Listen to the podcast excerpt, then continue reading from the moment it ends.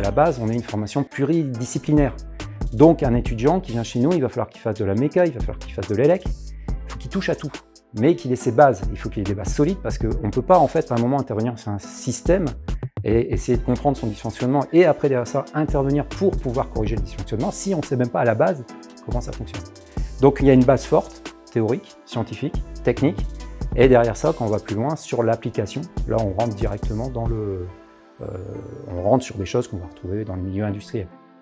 Donc on est euh, proche en plus de, très très gros industriels du ferroviaire, de l'automobile. Donc euh, derrière ça, on, a toujours tissé des liens forts avec ces entreprises. Et ces liens forts se retrouvent autant alors sur l'apprentissage, parce qu'ils nous prennent beaucoup d'apprentis, nous prennent des stagiaires, mais se retrouvent aussi dans nos plateformes, parce qu'on essaye d'avoir des plateformes, des plateformes de travaux pratiques qui sont, euh, qui sont en lien avec ce que va pouvoir rencontrer l'étudiant quand il va se retrouver dans le monde du travail.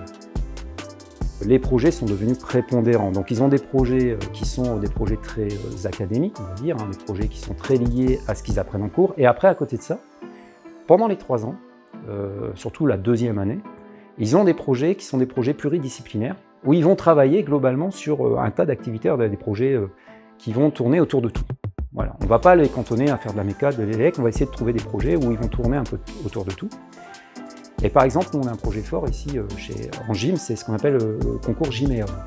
On va à Saint-Nazaire et on participe, il y a un challenge, c'est qu'on amène une éolienne, et cette éolienne, en fait, on va la faire concourir avec les autres éoliennes. Et celui qui va avoir la meilleure performance, qui a l'éolienne qui est la plus fiable, l'éolienne qui résiste le mieux, parce qu'il y a des tests sous pluie, il y a des tests sous vent, enfin voilà, il y a un tas de tests possibles imaginables. Celle qui a le, moins, l'impact environnemental le moins fort, euh, et ainsi de suite, va gagner des points, et à la fin, il y a un classement, et évidemment, il y a toujours un gagnant à la sortie.